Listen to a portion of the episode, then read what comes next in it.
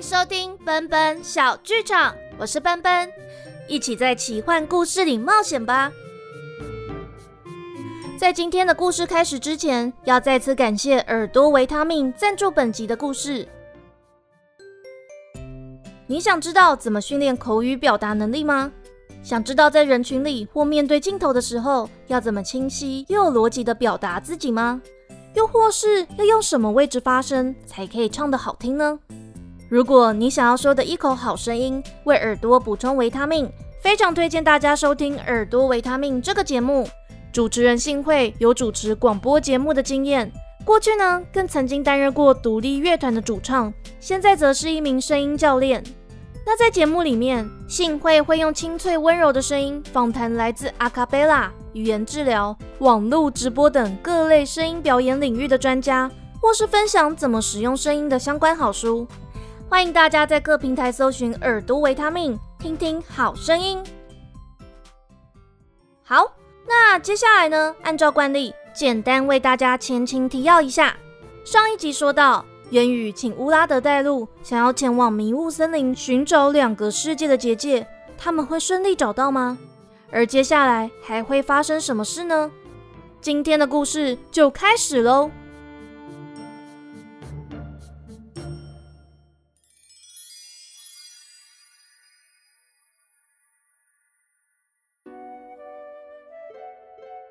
春天的风拂过那不勒斯圣特雷城的街道。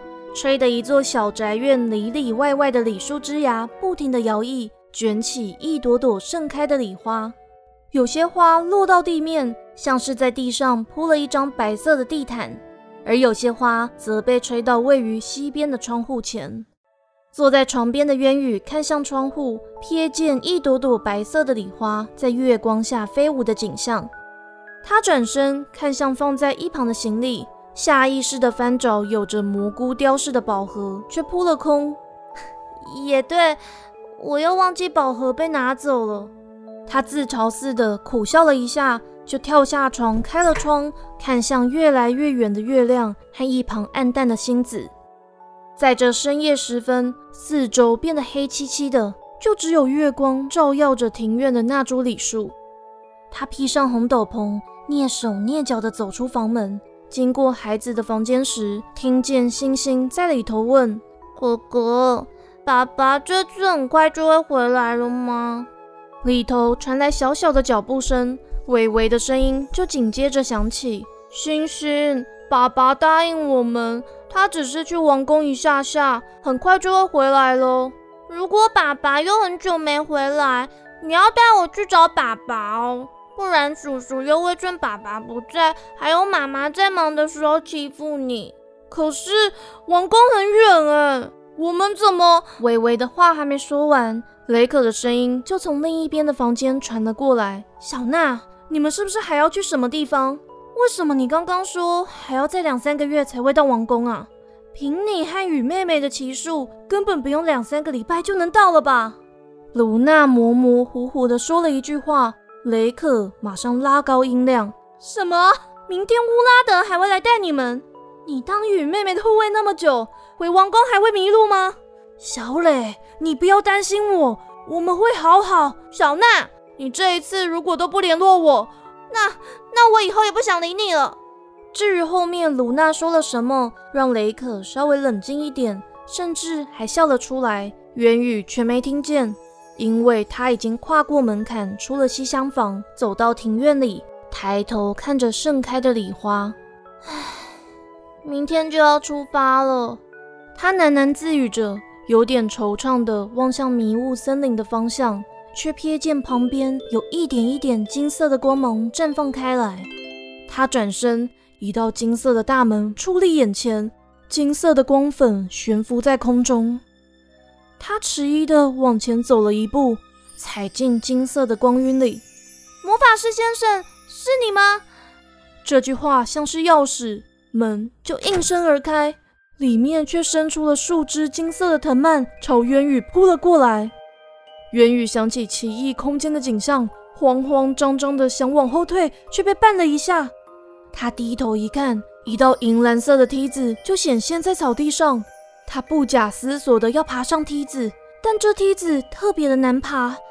他好不容易爬了一半，金色藤蔓就缠住他的双脚，想把他拽到地上。他用力的挣扎着，脚下的银色梯子却突然消失无踪。他紧闭双眼，感觉自己往下坠落，却吓得叫不出声音来。雨妹妹，有人从后面一把抱住渊雨，他们就一起滚落在草地上。那个人轻轻摸着渊羽的头，拍拍他颤抖的肩。没事了，没事了。哎，你从以前就不会爬墙，不要乱学乌拉德。渊羽睁开眼，原本刺眼的金色大门和银蓝色梯子都消失无踪了。他这才发现自己错把宅院的高墙当梯子，眼前就只有一脸担心的雷克。小雷姐，我刚刚好像看到奇怪的景象，我不会再爬到墙壁上了。他用力地抱住雷克，皱起脸，忍着不让泪水掉下来。雷克想起以前在王宫里看到的大公主渊羽，平时的举止端庄，但多了乌拉德当护卫后，却吵着要一起学爬树和爬墙，还想拉着小公主莉莉安一起作乱，常常吓得年纪较长的卢娜冒出一身冷汗，也跟着一起受罚。雷克叹口气，轻轻推开渊羽。拍拍他的头，雨妹妹，你和小娜这次不只要回王宫吧？是不是还要去什么地方？小雷姐，我只是想要绕道去汉特梅看看祖母的故乡，还有去北边的菲德斯城看看郁金香啊。迷雾森林里面太危险了，不要去。渊宇虚弱的笑一笑，什么事都瞒不过雷可。卢娜跟你说了吗？雷可却扑哧一笑。你也知道小娜最不会说谎，只要她不知道怎么糊弄过去的事情，就只会一脸无助的一直抓头。渊宇想到卢娜一脸老实又慌张的模样，也笑了出来。鲁娜拜托我不要提起前往迷雾森林的事情，所以我就只好跟你说，我们是要直接回克夫特。哼，小娜是怕我担心，我舅舅就是因为迷雾森林而过世的。渊羽抱了抱雷克。这位美丽的玻璃艺品师傅垂下头，眼睛里闪着泪光。我小的时候，舅舅就教我怎么做镶嵌玻璃。这个工作坊可以说是他传承给我的。没想到有一天，他就跟着一群邻居大叔去迷雾森林里面找通道，说要获得精灵的魔力，赚很多的钱。可是他过了好多年才回来，却不知道是不是吸了雾气，不久后就过世了。他说到这里，瞥见一道黑影在墙上闪了一下，旁边的树丛就传来些微窸窸窣窣的声音。他了然于心的笑了笑，又摸摸渊羽的头：“你这次来就一直往迷雾森林的方向看。我本来以为你是想找乌拉德，后来又以为你在等玄剑国的王子。但我想，你应该有其他在意的人吧？”渊羽点点头，闭上眼睛。想起金色瀑布前丹影说过的话，我在意的不是人，是精灵，而且要耳朵尖尖的。他说着说着就笑了出来，但笑着笑着却又有点想哭。一朵礼花飘到她的裙子上，她把玩着花瓣，让心情稍微平复一点。你还记得吗？以前祖母请你来王宫做玻璃制品的时候。不是有给你看过一个漂亮的宝盒吗？我就是用那个宝盒过去另一个世界的，然后我就遇到了精灵王子。他说起和丹影相遇、相知，而后相恋的过程，也简略说了宝盒的力量和魔法师的约定。雷可握住渊羽的手，小声问了一句：“小娜知道这些事吗？”渊羽点点头，想要开口。雷克却又追问了一句：“那乌拉德知道吗？”渊羽又点了点头。雷克就握紧了渊羽的手，对一旁的树丛用力的叹口气：“唉。”渊宇仿佛听到树丛抖动了一下，但他眨眨眼，树丛已经没有任何的动静。雷可又摸摸渊宇的头：“我记得差不多在十几年前。”大家一直在传大公主突然消失一天的传闻。不久后，小娜就被禁足了五年，一成功出关回到这里就向我求婚。真没想到你经历了这些事，一路走来应该也很辛苦吧？渊宇笑了笑，但过去几年我觉得很幸福，所以我一定要找到那个结界，想办法参加精灵王子的宴会。好吧，一来，你看你的手肘都被磨破了，我帮你擦药。他们要走回西厢房的时候，树丛轻轻晃了一下。雷克对墙边点点头，一道修长的身影就悄无声息地走到月光下，倚坐在李树旁，看着洁白的礼花飞舞在空中。元宇回到房里，在梦境边缘徘徊，一会儿梦见丹影，哎，元宇，我们今天去找独角兽吧。一会儿听见瑞刚阴沉的声音，元宇公主。您总有一天还是要面对我这个现实。一会儿又看到魔法师一脸哀伤的表情。佩琼斯，我能好好保护渊羽公主吗？当清晨的阳光叫醒他的时候，他甚至不确定自己到底有没有睡着。当他一打开房门，手上的行李就被接了过去。公主殿下早，等下就要出发喽。乌拉德一脸调皮的看着他，又举高他的行李。小雷姐做了很多好吃的，赶快去补充满满的活力吧。渊宇笑着瞪了他一眼，就走进厨房里。雷克打着哈欠，递上一杯鲜奶。鲁娜一手拿着果酱面包，另一手在雷克的肩膀揉了揉。夫人，你昨天说要出去看礼花，却很晚才回房间，你赶快回去睡觉吧。不要，我要看你们离开再睡。雷克坚持着。鲁娜心疼地搂了搂妻子的肩膀，元宇心怀愧疚地转过头。乌拉德一对上他的视线，就特别开朗地说：“哎呀，爸爸都要离开了，伟伟和星星怎么还不起床呢？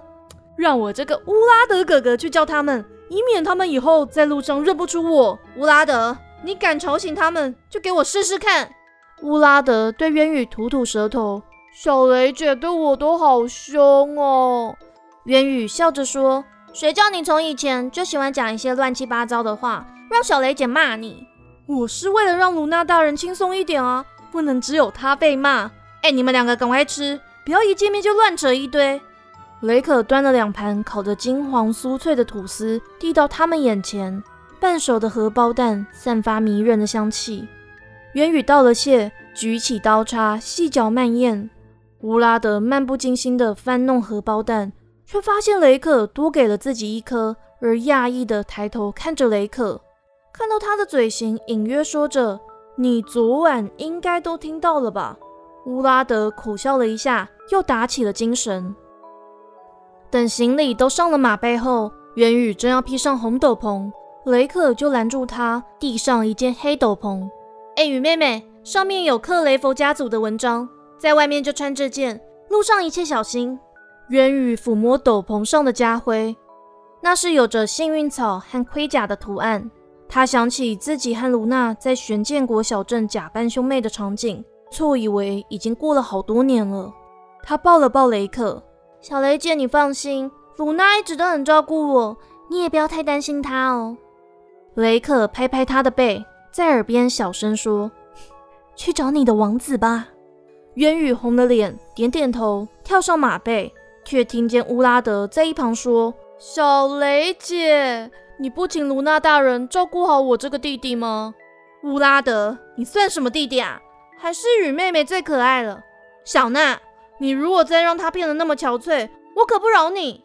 卢娜老实的点点头，认真的说：“夫人，我会用尽全力保护好公主殿下。是雨妹妹，呃，我我会保护好雨妹妹。”你也要好好照顾自己。雷可率性的挥挥手，你们快走吧。元宇一拉缰绳，也挥了挥手，对两位骑士点点头。他们就一起离开长有礼花的小宅院。雷可这才转过身，有点落寞的笑了笑，却又活力十足的说了句：“下次再做其他的作品给小娜和雨妹妹。唉，也做个东西安慰一下乌拉德好了。”他说着，就走回了宅院里。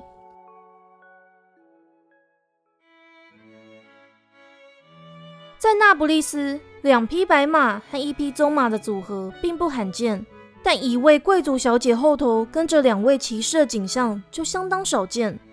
因此，从渊羽一行人出发后，路上不少行人注视他们，但所幸还没有人认出渊羽的真实身份。而每一次路上的卫兵或城门守卫拦下他们时，乌拉德只要亮出引花骑士的令牌，就能顺利通关。他们刻意往南绕道而行，避开银花骑士的营帐，而花了快一个月的时间才抵达迷雾森林的边境。但沿途春暖花开的景象不在，从迷雾森林里渗出的雾气带着寒意，让渊羽不禁拉紧了黑色斗篷。小雨姑娘。以前迷雾森林里面不会这么冷，但这几个月却时常有大雾笼罩，寒风阵阵，连我有些弟兄进了森林以后都感染了风寒。乌拉德说着，从自己的行囊里拉出了一条围巾，递到渊羽手上。你这么怕冷，多带着也好。卢娜僵硬地说：“公，您也要好好跟着乌拉德，不要走散了。”自从他们出发后。乌拉德就省去敬称，直接称呼渊羽为小雨姑娘，但卢娜却还是时常叫错，也无法抛开敬语。渊羽笑着点点头，深吸一口气，拍拍自己爱马的头，小心翼翼地跟着乌拉德进到森林里。鲁娜紧跟在后。一开始，渊羽还隐约看得见前头修长的身影，但越往森林里走，雾气就越浓厚。白马和骑士消失在眼前，打打的马蹄声逐渐离他远去。乌拉德、鲁娜，你们在哪里？渊羽大声喊着，努力想让自己镇定下来。乌拉德、鲁娜，听到回答我一下。但回应他的却只有遥远的水声。他保持冷静，命令艾玛白影朝水声的方向而去，但白影却一脚踩进水里。而惊慌的嘶鸣一声，哎，不要怕，我看一下我们在哪里哦。他眯起眼睛，想在大雾里辨识方向。大雾就好像读懂了他的心思，突然往两边散去。他揉揉眼睛，下了马，发现自己站在一条河边。哎，这不就是我上次来过的地方吗？他往左边看，河水的流速越来越快，消失在茫茫的大雾里。他拉拉缰绳，想带着艾玛到左边去，白马却往后退了一步。哎，白影，我来到这里就是想找到那道结界。如果你不愿意陪我去，那就只有我一个人过去喽。白马闷哼一声，头磨蹭了渊羽的脸颊一下，就乖乖地跟着主人往左方走去。但渊羽可以感觉得出，艾玛发抖了一下。他苦笑着想。也可能是自己在发抖，一人一马就走进茫茫大雾里，直到撞上一道厚实的像墙壁的雾气，才停了下来。渊羽努力的想穿过这道雾气，而变得有点恍惚，却听见了丹影的声音：“魔法师，已经快三月底了，你不是说有办法带渊羽过来吗？”丹影殿下，但渊羽公主身上被更崇高的力量绑住，她没到结界，我也无能为力。你之前说过，就算是精灵王族，也不一定会拥有魔法。那这样，我有办法操作蘑菇精的力量到另一个世界去吗？太影殿下，这样，殿下，这样太危险了。一道白光穿透雾气，刺得渊羽快睁不开眼睛。精灵长老胡灵的声音轰隆隆的震着耳膜。一旦您过去，可能就再也回不来。我这里倒是有个办法，但一点都不适合您。什么办法？精灵是可以用翅膀作为代价，向精灵之神提出请求。您没有翅膀，精灵之神很难答应您的愿望。虽然我不知道为什么精灵之神在我出生的时候就收走我的翅膀，但没有其他的办法了吗？就算要付出其他的代价，我也要去找渊羽。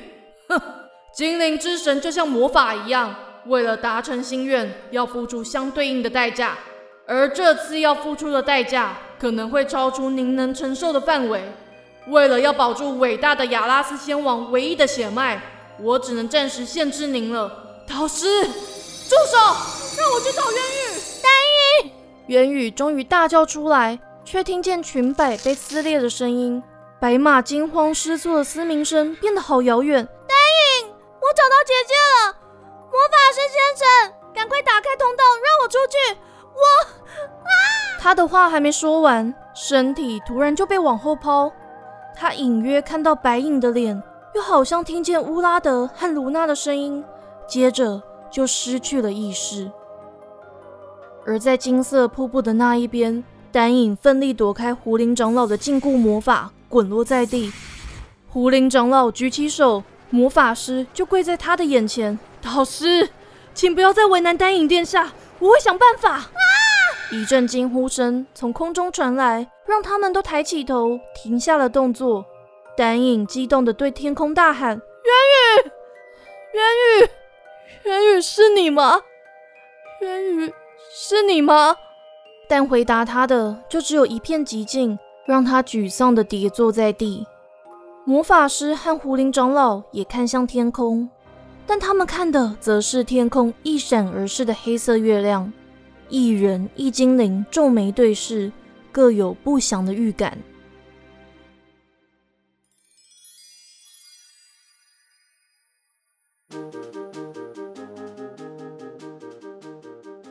今天的故事就到这里结束喽。故事里提到渊羽上次到迷雾森林里面的剧情呢，可以回头收听第三十二集《失控的魔法宝盒》和第三十三集。不被相信，但依然存在的蘑菇森林。那至于渊羽和卢娜之前假扮兄妹的场景呢？可以听第三十七集《前往王都英格凡斯之过招篇》。那未来还会发生什么事呢？想知道后续，请记得订阅奔奔小剧场，这样故事一上线就会马上通知你哦。那喜欢故事，也请小额赞助奔奔，让我可以继续说故事。我们下次见。奔奔小剧场，下回待续。